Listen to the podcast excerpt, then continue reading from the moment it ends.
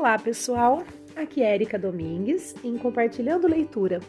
E nós estamos lendo o livro Não Deixo a Vida Me Levar, a Vida Levo Eu, de Fabiano Cachito. E hoje nós vamos iniciar o capítulo 3, que tem o seguinte título: Determine seu plano de ação. Então vamos lá. Agora eu vou fazer uma citação de Lewis Carroll em Alice no País das Maravilhas. Gatinho de X, é, Xshire, o senhor poderia me dizer, por favor, qual o caminho que devo tomar para sair daqui? Isso depende muito de para onde você quer ir, respondeu o gato. Não me importo muito para onde, retrucou Alice. Então, não importa o caminho que você escolha, disse o gato. Então vamos lá, pessoal. Iniciando o capítulo, determine seu plano de ação de São Paulo ao Rio de Janeiro. Como bem disse o gato do livro Alice no País das Maravilhas, para quem não sabe aonde chegar, não importa o caminho. Por outro lado, para quem sabe aonde quer chegar, existem diversas formas de se chegar ao mesmo lugar. Ao planejar sua carreira, ao transformar seus sonhos em objetivos e metas, você definiu aonde quer chegar e quando quer chegar. Já o plano de ação vai ajudá-lo a determinar como chegar lá.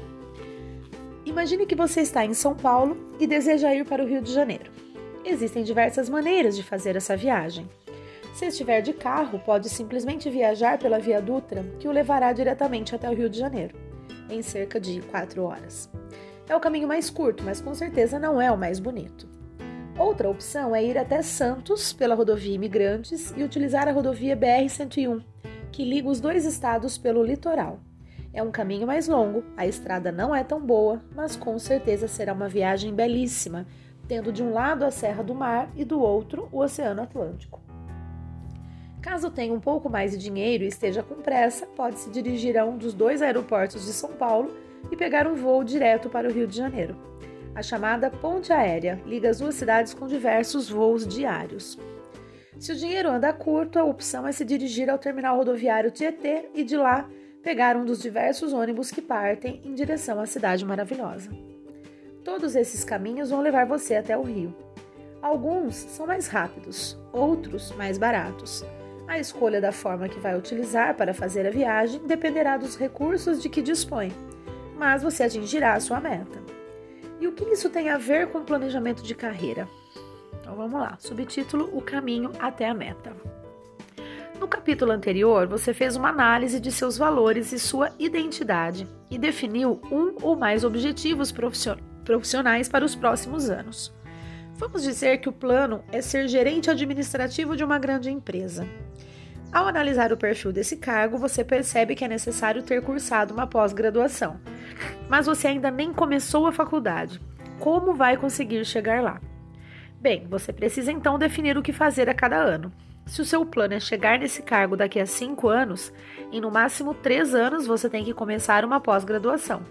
Caso já seja graduado, tem ainda certo tempo disponível. Se ainda não tem um curso superior, precisa começar a estudar no próximo semestre. E pelo tempo que tem disponível, dificilmente poderá fazer um bacharelado. Precisará escolher um curso tecnológico de dois ou três anos. Se você não entrar na faculdade ainda este ano, como vai conseguir se formar daqui a três anos, para se matricular em uma pós-graduação e chegar a seu objetivo daqui a cinco anos? Essa é a função do plano de ação.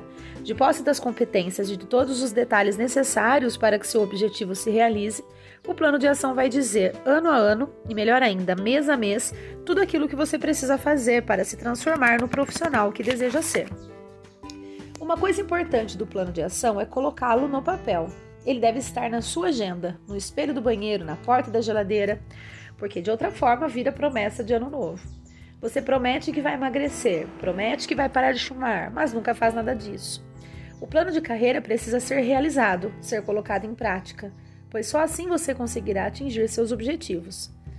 Uma boa ferramenta para acompanhar seu plano de ação é escrever seu currículo como está atualmente. Depois, escreva seu currículo como ele será daqui a cinco anos. A cada seis meses, reescreva seu currículo e compare com seu currículo ideal. Dessa forma, você terá uma ferramenta prática para avaliar seu progresso em direção ao seu objetivo. Quando estamos na estrada, viajando, não verificamos sempre as placas para saber se estamos no caminho certo? Seu currículo será como as placas que mostrarão se você continua no caminho certo. Se não, você pode planejar ir ao Rio de Janeiro, mas pode acabar chegando a Curitiba. O formulário a seguir vai ajudá-lo a definir um plano de ação para atingir seus objetivos. Faça um formulário para cada uma de suas metas. Lembre-se, quanto mais detalhada for sua meta, mais fácil será determinar seu plano de ação. E aí ele coloca um relatório da seguinte forma: Quem serei profissionalmente no ano de. E aí você preenche o ano né, que você deseja.